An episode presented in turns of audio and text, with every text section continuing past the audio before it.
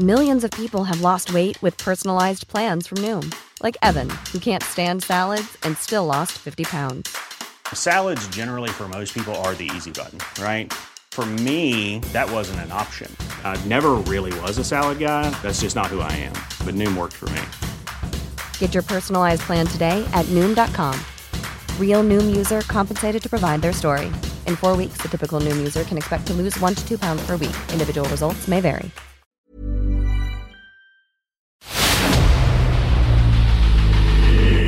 Dedo en la llaga. Había una vez un mundo en el que nadie creía. Un país de historias inexplicables. Una nación con personajes asombrosos. Santo Tomás tenía razón.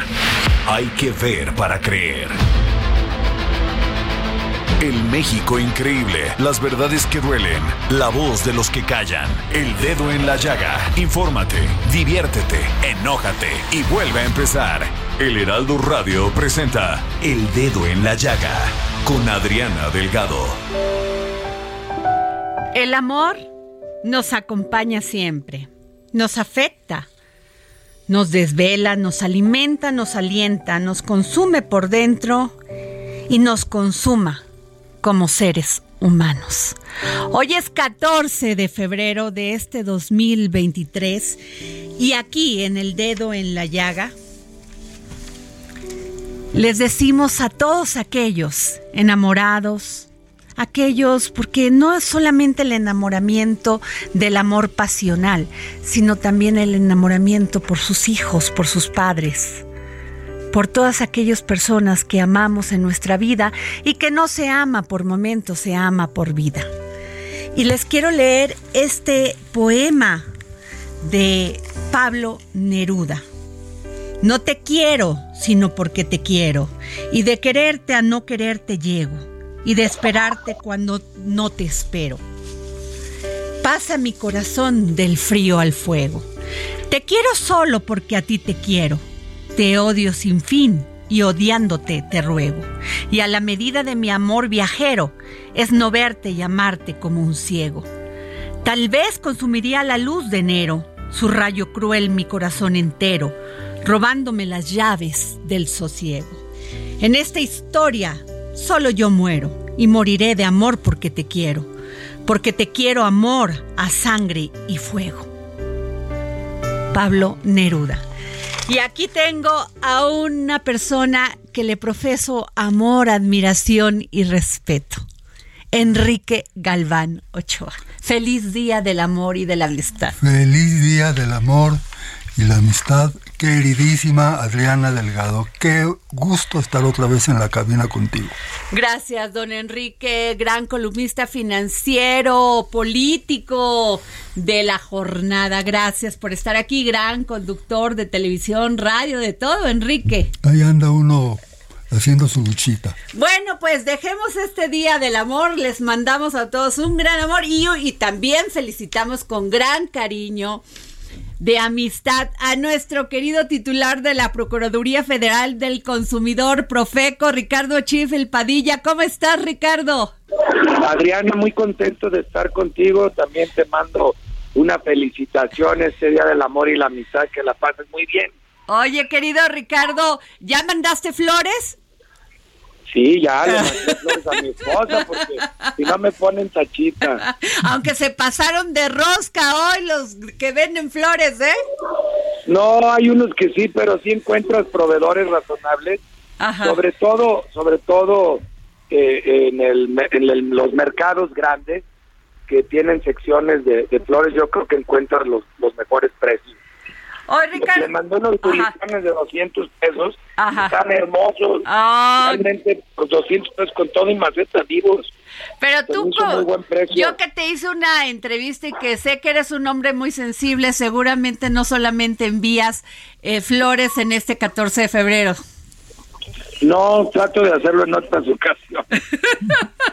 Oye, Ricardo, bueno, fíjate que eh, la gente se está quejando, tú sabes, de esta alza en los precios de la canasta básica y el tema del huevo, eh, pues es un tema muy especial porque está en nuestro día a día, pues está en nuestra canasta básica y también el del limón, eh, Ricardo, en unos, en los tianguis lo puedes conseguir en 25 pesos el kilo de limón y en los supermercados, este, en estas eh, de autoservicio hasta 45 pesos.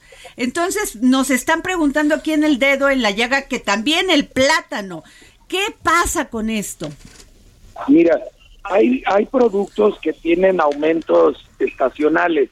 Ese es el caso del plátano y el caso del el limón. El, el, limón es, es un, una parte permanente de nuestra dieta. Eh, es imprescindible en la dieta del mexicano. Entonces, en esos 24 productos el limón siempre está fijo. Igual el huevo siempre lo tenemos fijo porque eh, es también otro elemento que los mexicanos no prescindimos de y nos gusta comerlo mucho. Exacto. Y, en el caso del plátano, el plátano es la fruta que cambiamos. Antes del plátano eh, estaba eh, la naranja y ahora en el próximo mes de marzo se cambia el, el plátano eh, por eh, la piña, porque es la fruta que está en mayor abundancia y que se produce en México. Siempre la, la fruta y la verdura más económica es la que está de temporada y la que se cosecha en donde vives, en las zonas en que vives. Entonces vamos a cambiar ya el plátano por la piña precisamente porque el plátano va bajando su producción por la estacionalidad y toca ahora a, la piña. Casi cada tres meses se va cambiando, se va cambiando este producto. Eh, en el caso del huevo, que aunque también tiene un tema de aumento estacional, porque siempre baja la producción de huevo con el frío y para que no baje aquellos que son grandes productores le tienen que, que meter calor a los gallineros y entonces aumenta el gasto para ellos por el consumo de gas LP. Pero en esta en esta ocasión se juntó el aumento estacional con una sobredemanda de huevo del sur de Estados Unidos por un problema de gripe aviar. Entonces no compran de todo Estados Unidos huevo de México porque la logística del producto no lo hace llegar a, Nueva York o a los estados del norte, ni siquiera del centro de Estados Unidos, pero hay mercados muy grandes cercanos a nosotros, como es Florida, como es Texas, como es California, y al haber escasez de huevo en Estados Unidos por la gripe aviar, pues están comprando más huevo mexicano. Entonces estos dos factores se combinan y nos tienen el kilo de huevo a 53 pesos con 20 centavos en promedio en el país.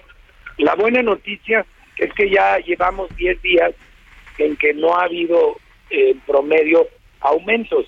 Se dieron mucho eh, a finales de diciembre y, prácticamente todo el mes de, enero y los últimos 10 días parece que está llegando a, su techo. Ojalá así sea. Oye, Ricardo, pero en el tema, por ejemplo, del limón, que lo puedes conseguir en un tianguis en 20 pesos o 25 y después en una cadena, en una de estos de autoservicios en 45, ¿no se están pasando de rosca? Si, te fijas, y, te invito, Adriana, a que tú y otros hagan la prueba, ve el tamaño del limón. Ah, ok. Y, y, ve si tiene semilla o no tiene semilla.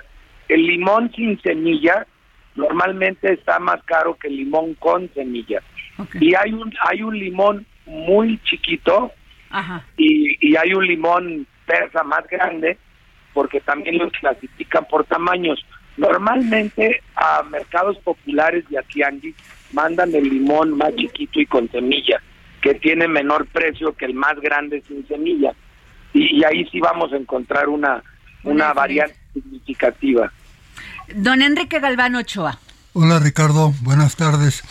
Tengo entendido que México, después de China, es el principal eh, consumidor de huevo del mundo, al menos hasta hace reciente fecha así era. O sea que cuando sube de precio este producto, las familias mexicanas eh, nos ponemos en crisis. ¿Cuándo crees que irá a comenzar a bajar el precio del huevo?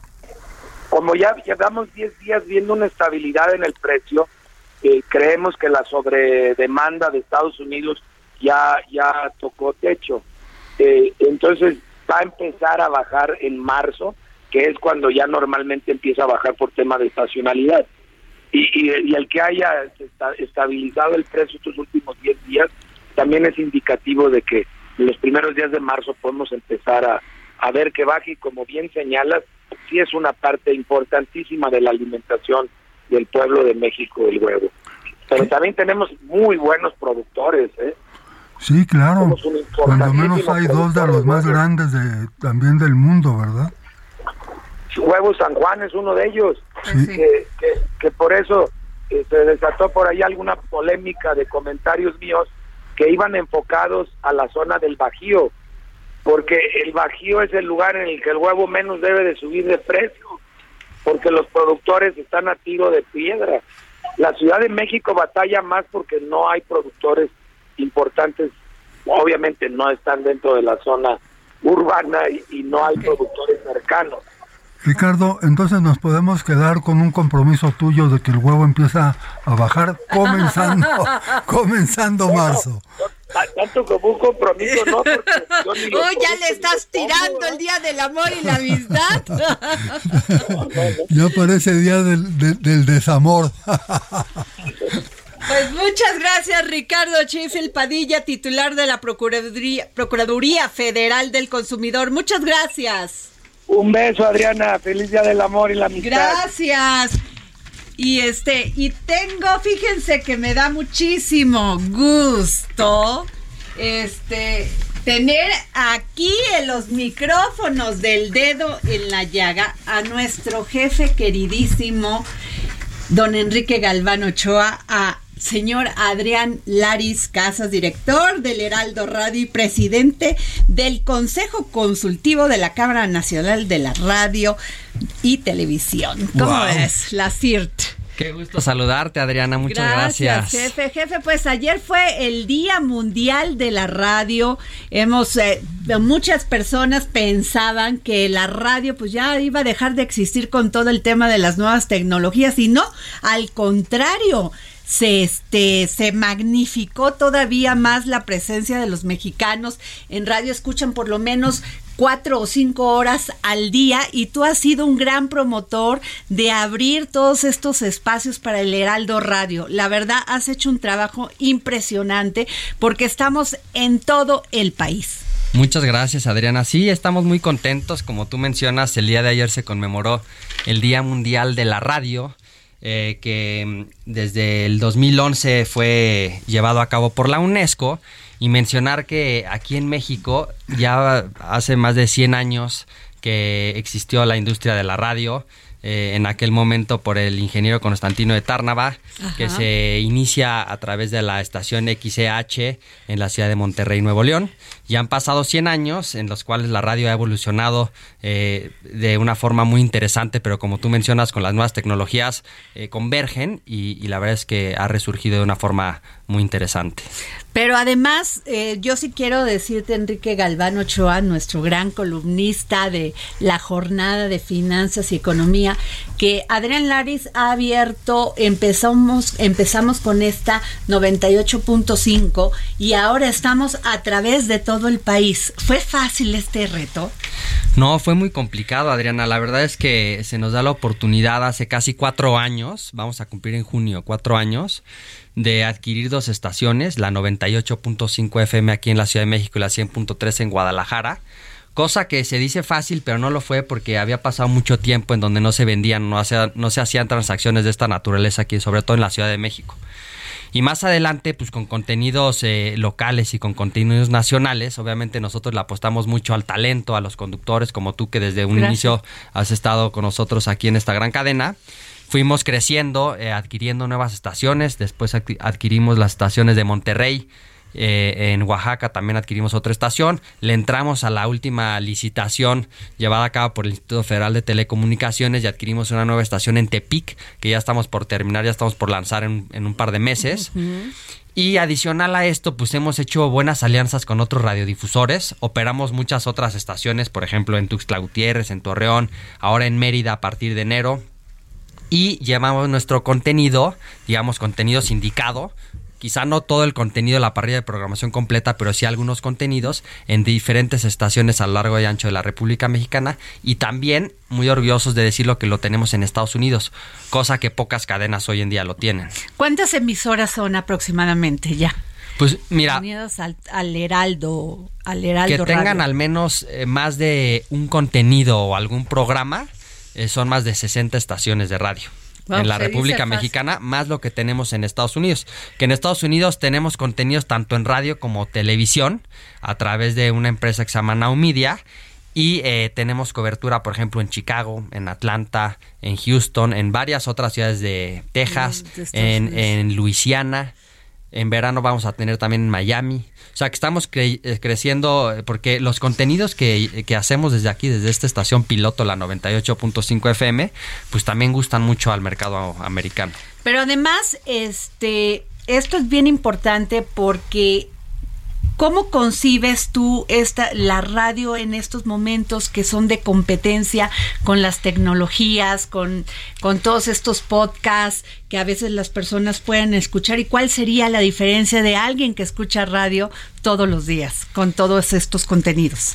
Pues mira, la radio tiene muchas ventajas. Eh, eh, te menciono algunas que tú las sabes. Eh, la, la- la radio tiene, te permite imaginar, te permite crear, te permite mantenerte acompañado, es inmediata, pero sobre todo eh, la radio goza de veracidad y de confianza. Esto es muy importante.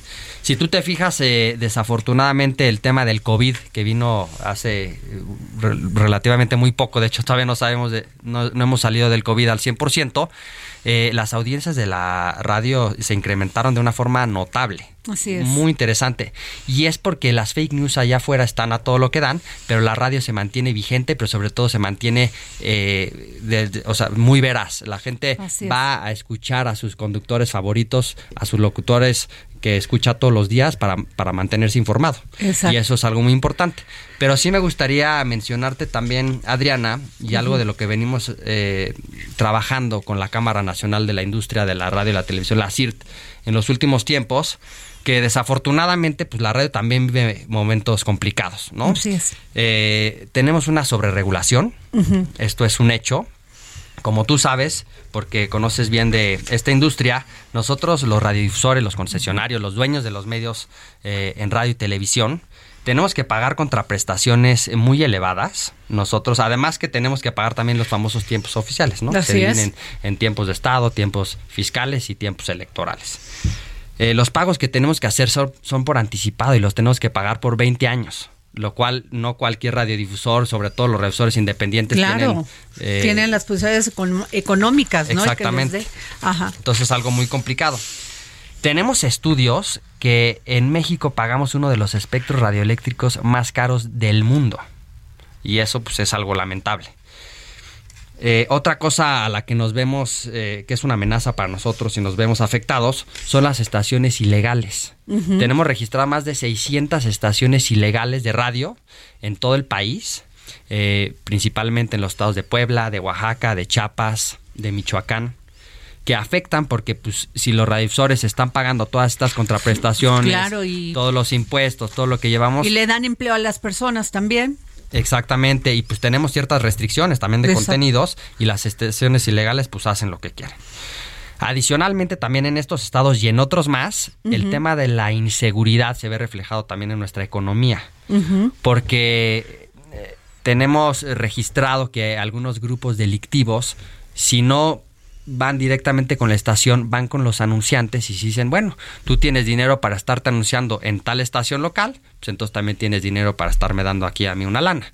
Entonces los anunciantes en algunas plazas se dejan de anunciar y eso se ve directamente afectado al radiodifusor. Wow, qué interesante. Entonces, algo muy lamentable en la, en la cual estamos trabajando. O sea, por el, el derecho de piso. O sea, de- le van amenazan al, al comerciante, al que se quiere publicitar y dice, pues mejor págame a mí.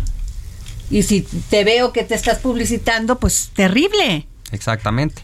O por ejemplo, lo que vimos ahorita a final del año, en diciembre, los últimos días, la nueva ley de comunicación social, donde pues limita a los tres entes de gobierno, federal, estatal o municipal, a tener un presupuesto más reducido del 0.1% de su presupuesto eh, por estado, por municipio, que pueda destinar a la comunicación social, pues es algo que nos afecta evidentemente también a nosotros y creemos que es coartar la libertad de expresión, porque a final de cuentas pues, los estados, los municipios no pueden estar difundiendo todas las cosas que están haciendo por el bien de los ciudadanos que están gobernando. Claro. Entonces, nosotros nos dedicamos también a defender la libertad de expresión, que es algo muy importante en lo que hacemos todos los días. Enrique.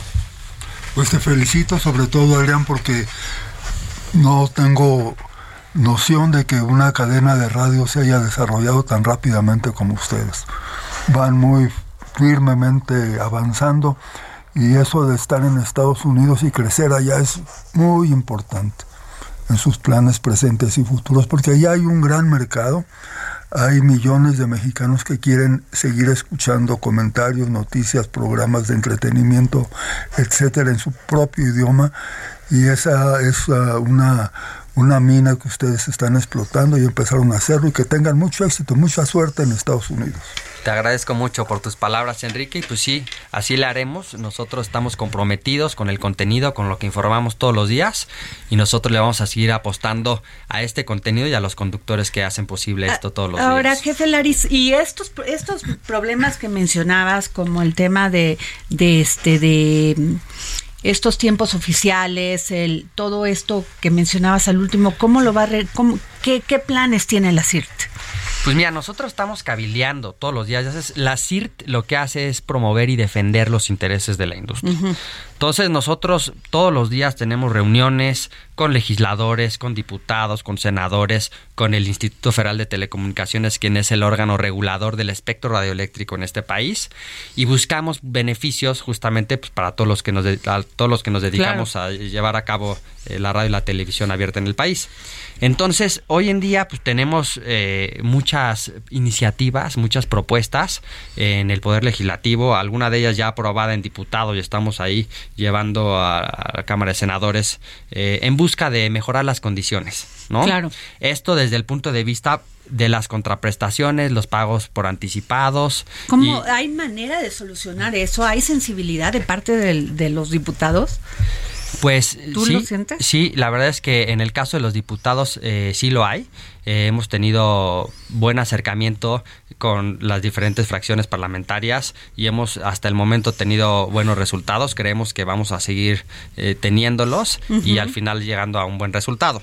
Y en el caso de las estaciones ilegales también estamos metiendo una iniciativa importante a Cámara de Diputados porque hoy en día, te platico para que lo sepan, si el Instituto Federal de Telecomunicaciones detecta una estación ilegal, pues en coordinación con la Fiscalía, Ajá. eh, con la Secretaría de Seguridad Ciudadana, etcétera, van a buscarlos y desmantelan la estación y a los creadores de esta estación ilegal se le ponen sanciones muy leves Ok.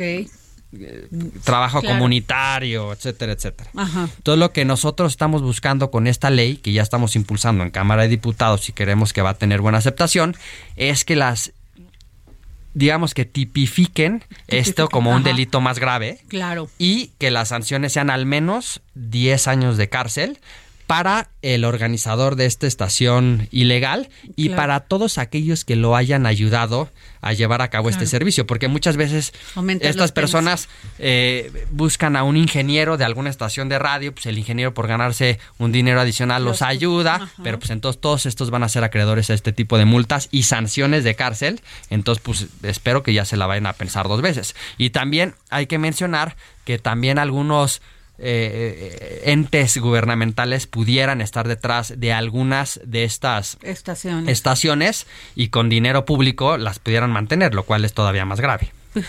Pues sin duda un tema bien importante en estos momentos porque la verdad quienes trabajamos aquí en el Heraldo, este les agradecemos porque tenemos un empleo, nos pagan, gastan en todo lo que refiere, lo que necesitan de infraestructura y no se vale tener estas estaciones que no les cuesta un solo peso en poderse conectar, ¿no? Exactamente.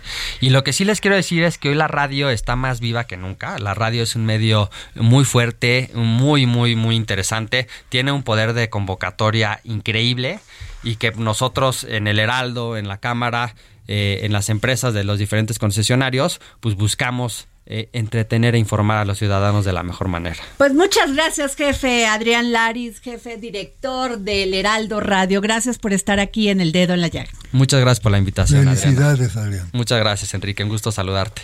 ¿Qué tal? Pues es que sí, de veras que sí ha hecho un gran trabajo.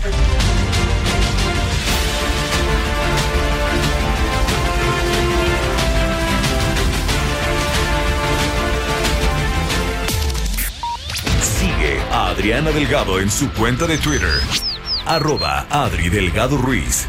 Además, te invitamos a enviar tus opiniones y comentarios en texto o por mensaje de audio a través de WhatsApp al 55 2544 3334.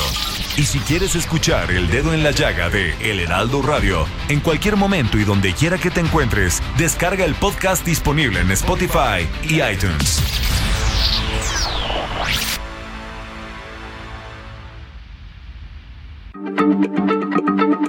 Heraldo Radio, la H se lee, se comparte, se ve y ahora también se escucha.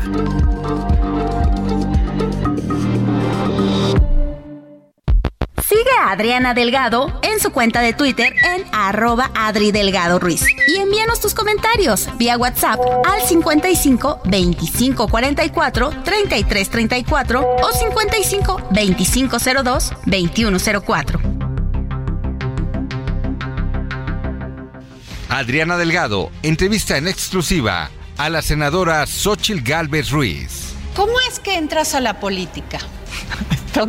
A ver, porque eso es interesante, siendo una ingeniera, una mujer que ya iba en un ascenso, que por lo que te escucho, la palabra víctima no es tuya.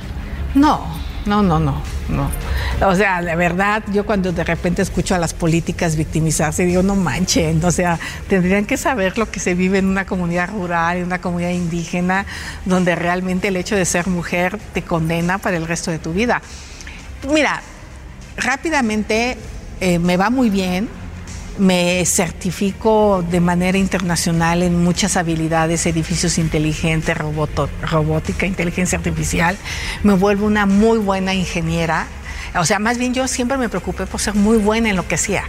O sea, yo nunca, yo llegaba a, a ver a clientes porque pongo mi propia empresa me niegan un crédito en el banco para poner mi empresa, pido fiado un plotter, pido fiado dos computadoras, yo era la dibujante, yo calculaba, yo vendía, este, me quedaba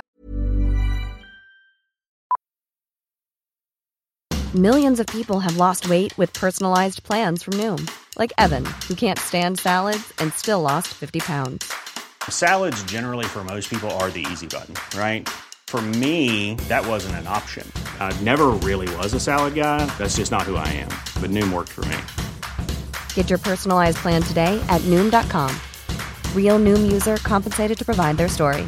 In four weeks, the typical Noom user can expect to lose one to two pounds per week. Individual results may vary. 3, 4 de la mañana trabajando. Jueves, 10.30 de la noche. El dedo en la llaga, Heraldo Televisión. Y regresamos aquí al dedo en la llaga, siendo las 3.32 de la tarde, en este día del amor y la amistad. Don Enrique Galván Ochoa, ¿usted quiere decir algo? Bueno, pero ibas a en referencia. a una escritora. Ah, sí, ah, pero quiere que, o sea, Al ah, final ah, de- muy bien, bueno, pues déjenme decirles que me da muchísimo gusto que me haya tomado la llamada esta gran escritora, Beatriz Rivas. ¿Cómo estás, Beatriz? Muy bien, Adriana, ¿tú? Muy bien, querida. Bueno, hablar de todos tu, de todo tu obra, Viento Amargo, Amores Adúlteros y Amores Adúlteros, Distancia, todas mis vidas posibles. Bueno, hablar de toda tu obra es llevarme todo el programa. Pero mi pregunta a Beatriz Rivas es, ¿qué significa el amor en la obra de Beatriz Rivas hoy que es 14 de febrero? Yo creo, y mira que odio el 14 de febrero, pero cuando cuando me escribiste para, para decirme esto de, la entrevista, de pronto me di cuenta que el amor es la columna vertebral de mis novelas, de todas. No hay una que se salve del encanto, de las maravillas y también de los sufrimientos del amor. Desde la primera, o sea, eh, realmente me hiciste darme cuenta de esto, están todas atravesadas por ese sentimiento tan contradictorio, pero por otro lado tan poderoso y a veces tan indefinible como el amor. Después de la pandemia, Beatriz, el amor cambió. El amor es de otra manera. Ya no es tan romántico, tuvimos que acostumbrarnos a estas distancias, usar la tecnología para enamorarnos. ¿Qué piensas de esto? Pues mira, yo creo que el amor lleva cambiando mucho tiempo, no, el amor en sí, sino la manera en, de enamorarnos y de acceder a la otra persona. ¿no? Desde antes de la pandemia, yo tengo muchos conocidos que, que, se han enamorado y ya han conocido a su pareja por, por internet, todavía desde antes de la pandemia. Creo que la pandemia sí nos ha hecho más distantes y ahora acercarnos a la persona nos da un poco más de miedo. Yo espero que pronto se termine, que pronto el, el, el miedo a enfermarnos se termine, porque lo más maravilloso del amor es la cercanía. ¿no? La cercanía en todos los sentidos, no solo de cuerpo, sino digamos de, mente, de, espíritu. Yo espero que pronto, que pronto el miedo nos deje y podamos volvernos a enamorar con locura y sin tener miedo de nada. Beatriz, antes de pasarle el micrófono a don Enrique Galván Ochoa, te quisiera preguntar, si hoy, si hoy quisiera dar un gran regalo del Día del Amor y la Amistad y tuviera que regalarle algo de Beatriz Rivas, de sus libros, de su obra, ¿cuál me recomendarías? Mira, yo creo que hay, dos que son los, los más amorosos. Uno es un, libro pequeñito que es una, una delicia porque está lleno de frases y fotos que se llama Lo que no mata enamora. Ajá son frases de amor, frases eróticas, y el otro pues es Amores Adúlteros. Ese es un libro que la verdad es que sí ha hecho, sí ha hecho historia, se sigue vendiendo muchísimo y es impresionante la cantidad de gente que nos escribe, lo, escribí junto con Federico Treger, pero que nos escribe nos contacta para decirnos, este libro realmente, literalmente me cambió la vida. Entonces yo creo que alguno de esos, alguno de esos dos pero cualquier novela, cualquiera, cualquier novela de las que yo he escrito, realmente el amor las atraviesa. Siempre son personajes ya sean históricos la mayoría o inventados, pero que conducen su vida a partir de este principio, de esta energía que es, que es el amor.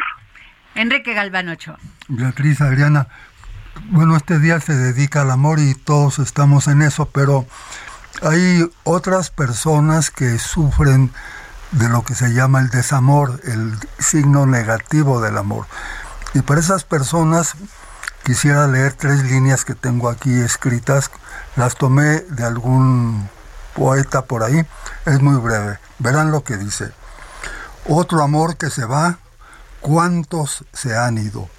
El amor es un pájaro viajero que en cada alero encuentra nido. Un tema para uno de tus próximos libros, Beatriz. Perdón, perdón, oí el poema, pero ya no escuché la pregunta. Ah, eh, un tema, el desamor, para uno de tus próximos libros. Es que yo creo que, que el amor y el desamor están unidos, o sea, no hay manera de tener amor y que en algún momento no llegue el desamor. Puede llegar un desamor terrible como como dar un paso y irse al precipicio o un desamor de esas parejas que se van poco a poco desenamorando y tal vez 20 años después se dan cuenta que ya no hay amor se me hace, yo creo que en todas mis novelas hay amor y por lo tanto hay desamor en, cada una de las historias. Creo que no hay manera de que se dé una cosa sin la otra y el desamor es terrible, es un dolor espantoso, pero siempre sabemos que después va a volver a llegar el amor u otro amor. Así es. Gracias, Beatriz Rivas. Gracias por tomarnos la llamada en este 14 de febrero. Gracias a ustedes, Enrique y Adriana. Que les vaya muy bien y feliz día, feliz día del amor. Gracias. Y tengo, fíjate que ahora pasamos a otro a otro tema, Enrique Galvano Ochoa, y es que fíjate que se realizó en, el, en, la, Cámara de Diputados un, un foro sobre el uso medicinal de la cannabis, avances y retos en la legislación y política pública en México. Pues esto ya, ya hasta se tardó, ¿no? ¿Desde cuándo estamos en esta discusión? Pues sí, solamente que hay una corriente de opinión muy poderosa que está en contra del uso lúdico del uso recreativo de la marihuana. Así es, y es por eso que tengo al diputado Héctor Jaime Ramírez Barba del PAN, secretario de la Comisión de Salud de la Cámara de Diputados. Diputado, ¿nos puede decir de qué se habló en este foro? Porque ya nos habíamos quedado que el tema de el, el de incluso ya a pasar una ley, ¿no? Para el uso medicinal de la cannabis, pues ya estaba casi para darse. Sí, Adriana, pues mira, el tema real es que tenemos muchos mexicanos hoy con dolor crónico, miles, cientos de miles de mexicanos con dolor crónico, cientos de miles de pacientes con cuidados paliativos y no tienen otras alternativas en ocasiones que medicamentos alopáticos, los cuales con este desabasto de la gente que ha provocado el gobierno federal, con el costo de algunos de ellos, pues hace que realmente como ya se ha documentado perfectamente, muchos de ellos mueren con un dolor sin tener por qué haberlo sufrido así. No hay alternativas terapéuticas. Esta ley se modificó hace ya seis años, Adriana. Y después de cuatro años de estar pujando, la COFEPRIS, todavía en periodo de Peña Nieto, autorizó laboratorios y la manera de hacerlo, pero llegando el gobierno de la cuarta trastornación, no cuarta transformación, es un ah. gobierno que destruye, canceló aquellos permisos y no hizo nada más que hasta el 2021 sacó el reglamento, un reglamento que hoy es ineficaz porque no te permite ni importar ni exportar por una sencilla razón, Adriana, no existen tan siquiera las claves arancelarias. Entonces, ¿de qué sirve que te digan que tú puedes tener, que tienes derecho, si tienes, por ejemplo, te van a someter a quimioterapia, te da muchísimo vómito? Aquí el TCH, que es un producto medicinal, es eficaz para que la gente no vomite tanto en, la quimioterapia, bueno, pues no lo puedes tener, porque el que traen es el contrabando y muy caro. Y de manera formal tú no puedes importar porque no hay claves arancelarias por parte de la Secretaría de Economía para que puedas importar el producto. Y en México, pues no puedes sembrarla, no puedes cultivarla, no puedes procesarla. Es un derecho realmente que no tiene ningún tipo de efectividad. ¿Y a dónde vamos a parar? Como dice la canción. O sea, estamos en este proceso y no se resuelve ni uno ni otro. Bueno, pues déjame decirte que ha, habido dos foros en los que hemos participado activamente. Uno en el Senado, organizado por una diputada de la Comisión de Salud de Morena, y otro aquí en la Cámara. Debo decirte cuántos funcionarios federales de salud, de la COFEPRIS o del CONADIC o investigadores de los institutos han participado. Cero. La autoridad federal no tiene ninguna intención de responderle a la gente en sus dolores, no tiene ninguna empatía hacia la gente con dolor crónico, no tiene empatía hacia la gente que tiene cáncer, no tiene empatía hacia los niños que tienen espasticidad, porque estos productos han demostrado su, su eficacia. De hecho, por ejemplo, en la agencia europea, en la EMEA, en toda la Unión Europea están aprobados medicamentos, en la FDA, de la cual aquí el director de COFEPRIS se llena la boca de decir que tiene acuerdos, están aprobados y aquí en México está en la tinta solamente. No hay el acceso efectivo a este tipo de medicamentos y seguiremos empujando, Adriana, con gente como tú, comprometida, comunicando a la población que ya los legisladores hicimos nuestro trabajo, que ya está el reglamento interno y que les pedimos que vayan ante los jueces a poner la denuncia de que no tienen el acceso efectivo a estos productos, ni siquiera se están pidiendo que sean regalados por el gobierno, que debiera de ser debe de incorporarse al cuadro básico, al Compendio Nacional de Insumos para la Salud y que la gente tenga la posibilidad de tener este tipo de alternativas terapéuticas que hoy son eficaces, están en otros lados del mundo y en México, para variar, no los tenemos. Pues vamos a seguir informando si nos permite cómo avanza esto, porque yo sí creo que es un tema primordial y muy importante para la salud, para todos aquellos que tienen problemas, que necesitan un un este un medicamento alternativo y este podría ser el uso de la cannabis. Gracias, diputado Héctor Jaime Ramírez Barba. A la orden, Adriana. Muchas gracias. Gracias, muchas gracias. Y bueno, fíjense que este resulta, mi querido Enrique Galvano Ochoa, que aprobaron en Jucopo de San Lázaro nueva convocatoria para elegir a consejeros del INE. Y tengo a nuestra compañera reportera Elia Castillo. Elia, ¿cómo estás? Muy buenas tardes, Adriana. Te saludo con mucho gusto a ti, al auditorio. Bueno, pues sí, aquí te comento que pues está por votarse en el Pleno de la Cámara de Diputados el acuerdo aprobado por la Junta de Coordinación Política con el que se emite la nueva convocatoria para la elección de los eh, cuatro consejeros electorales que eh, pues tendrán un periodo del, del 3 de abril de 2023 al 3 de abril de 2032 en eh, su encargo. Esta nueva convocatoria será luego de la sentencia del Tribunal Electoral del Poder Judicial de la Federación, que recordemos, Adriana, pues revocó el acuerdo aprobado por la Cámara de, Diputados también en diciembre pasado. Así que con esta nueva convocatoria te comento que será hasta el 23 de febrero cuando se les se puedan inscribir los aspirantes a ocupar estos cuatro estas cuatro consejerías. Posteriormente, bueno, pues se realizarán eh, el periodo de entrevistas, de exámenes y posteriormente el 29 de eh, marzo de marzo se estaría eh, sometiendo a discusión del pleno de la Cámara de Diputados a eh, pues las cuatro propuestas que designe la Junta de Coordinación Política para ocupar estas consejerías en caso de que no se logre la mayoría calificada este 29 de marzo, bueno, pues al día siguiente se estaría eh, pues eligiendo a estos consejeros por insaculación y en caso de que no se viera esta insaculación a la Cámara de Diputados, bueno, pues la propuesta, las propuestas enviarían a la Suprema Corte de Justicia de la Nación para que ellos realicen esta insaculación. Así que en unos momentos el Pleno de la Cámara de Diputados justamente votará este acuerdo y con ello se emitirá la convocatoria que se prevé sea publicada en el Diario Oficial de la Federación el próximo jueves, de acuerdo a lo dicho por el presidente de la Junta de Coordinación Política, Ignacio Mir. Esta es la información que te tengo, Adrián. Gracias, querida Elia Castillo, compañera del Heraldo de México. Y tengo, fíjate, Enrique, que sobre esto y el plan B que pues trata este plan B porque la reforma pues no pasó electoral y tú ya conoces estos debates que hay entre el Ejecutivo Federal y los, y los consejeros del INE. Eh, tengo al diputado Hamlet García Almaguer, secretario de la Comisión de la Reforma Política Electoral en la Cámara de Diputados. Diputado, qué gusto saludarlo.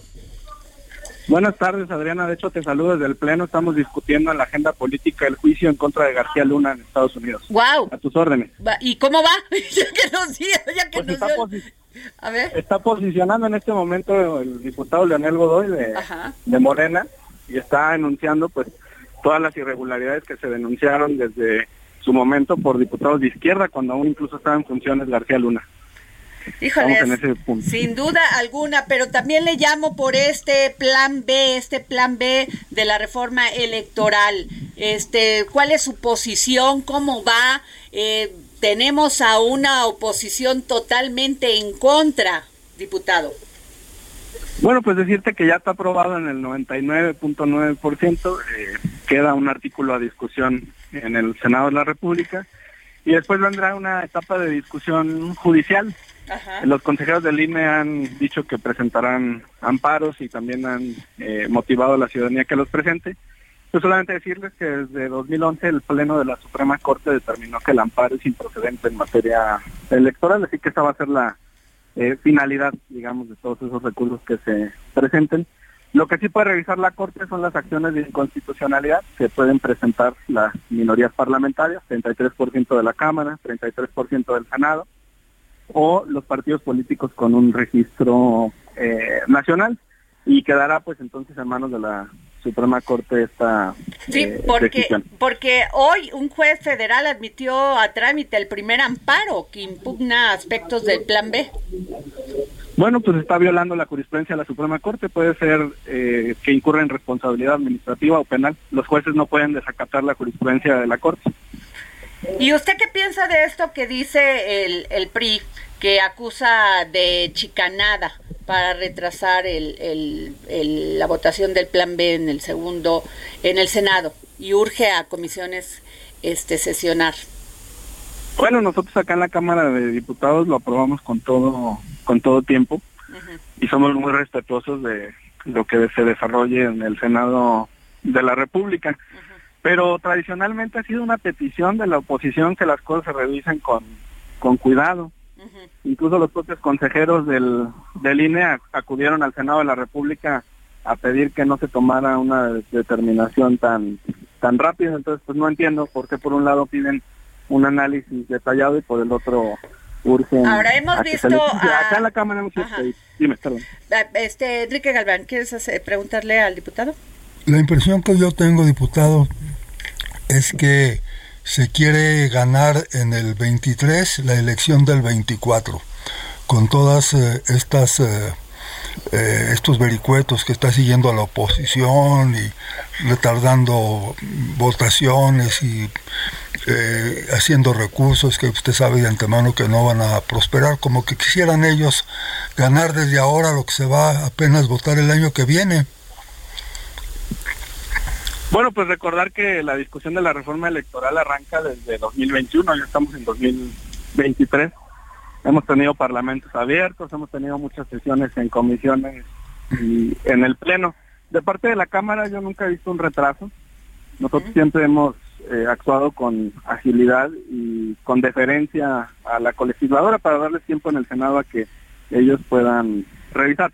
Pero independientemente de lo que ocurra en el Senado, todos lo sabemos, este conflicto pues se va a dirimir eh, ante la Suprema Corte y nosotros vamos a estar a lo que a lo que resuelva. Recordarle a la audiencia que conforme a la Constitución, el artículo 105, para que una norma sea invalidada por la Suprema Corte se requiere el voto de 8 de sus 11 integrantes, ministros y ministros. A eso me refiero exactamente, diputado. Parece que se estuvieran estableciendo ciertos lineamientos desde ahora para ganar desde este año lo que apenas lo que se va a elegir el año próximo? Pues yo creo que una es la discusión parlamentaria y política, incluso judicial, y otra es la discusión electoral. Eh, la ciudadanía está muy atenta a cómo actúan sus representantes y si hablamos de las elecciones del 23, pues es muy evidente la intención en el Estado de México de lograr un cambio después de más de 90 años y las encuestas igualmente señalan que para la presidencia de la República pues ganaría con comodidad Morena en el 24. diputado, el, los partidos de oposición y los consejeros del, del, del INE dicen que lo que se quiere es, pues, ellos acusan que con este plan B ponen en riesgo los derechos políticos electorales de las personas históricamente discriminadas. ¿Usted qué piensa? No, al contrario, le estamos otorgando representación efectiva. El plan B incluye 25 eh, postulaciones para grupos en situación de vulnerabilidad, afromexicanos, pueblos originarios e indígenas, personas con discapacidad, diversidad sexual, migrantes y jóvenes. Son seis grupos. Eh, la de jóvenes es nueva y está destinada a personas menores de, de 30 años este es un legado que estamos dejando a la siguiente generación para que no solamente utilicen a los jóvenes para andar pegando eh, gallardetes y pintando bardas, ¿no? Que tengan posibilidades de espacios de representación. El problema está en que los partidos políticos colocan a los representantes de estas acciones afirmativas hasta la cola en sus listas. No es el caso de Morena. Morena es el único partido que tiene representación de afromexicanos, es el único partido que tiene representación de la diversidad sexual, es el que tiene más migrantes, es el que tiene más integrantes de pueblos originarios y de personas con eh, discapacidad. No se trata tanto del número de candidaturas, sino de dónde las coloquen. Y hay grupos que tienen por costumbre pues eh, ponerlos hasta la hasta la cola, hasta el último lugar, sabiendo que no van a llegar al Congreso. Ahora, otro punto es que dicen que van a a tener que despedir a más de seis mil personas que colaboran este en los temas de capacitación electoral, que apoyan en las elecciones, todo esto y que pues finalmente con que, no tienen equipo ni gente para hacerlo y que pondrían en peligro pues una un proceso electoral. Bueno, eh, decirles que el INE cuenta con más de 17 mil trabajadores en todo el país Y esta es una reforma que no va en contra de los trabajadores de base, en contra de quienes están atendiendo los módulos de credencialización, sino de las burocracias doradas, los vocales, que eh, ganan salarios superiores a los 100 mil pesos mensuales. Y mi gran duda es qué hace un vocal de organización y de capacitación fuera de proceso electoral. ¿A qué se dedica? ¿A qué dedica el tiempo libre? Diría la canción. O sea, gana Eh, sin trabajar nomás por ser vocal. Pues tú dime qué hace un vocal de organización en este momento, si el proceso inicia hasta... Totalmente cierto. Y se les sigue pagando. Los tres años se les paga y solamente trabajan seis meses cada tres años.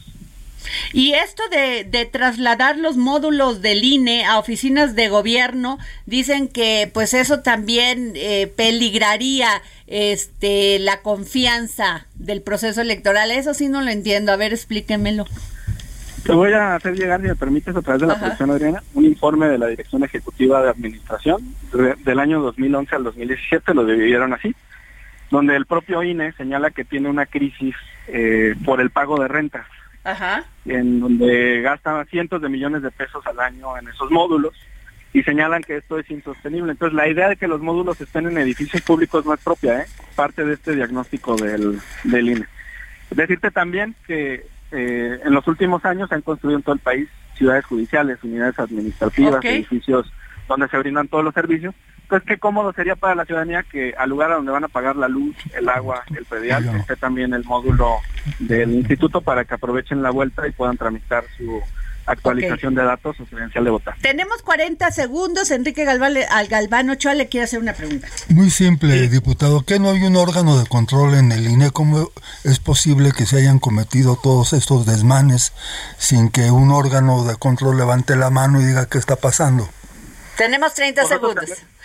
Sí, nosotros tenemos el, el informe del titular del órgano interno de control. Él observó al INE 330 millones de pesos el último año por depósitos en sus fideicomisos dorados para el retiro. Habrá que estar muy atentos a cuántos millones de pesos se llevan Lorenzo Córdoba y Ciro Murayama en cuarenta Ok. y tantos días cuando se vayan del INE.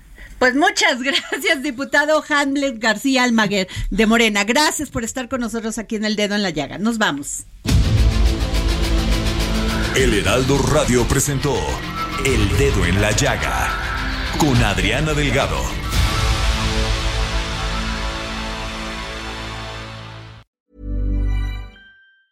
Planning for your next trip? Elevate your travel style with Quince. Quince has all the jet setting essentials you'll want for your next getaway, like European linen, premium luggage options, buttery soft Italian leather bags, and so much more. And is all priced at 50 to 80% less than similar brands. Plus, Quince only works with factories that use safe and ethical manufacturing practices. Pack your bags with high-quality essentials you'll be wearing for vacations to come with Quince. Go to quince.com slash pack for free shipping and 365-day returns.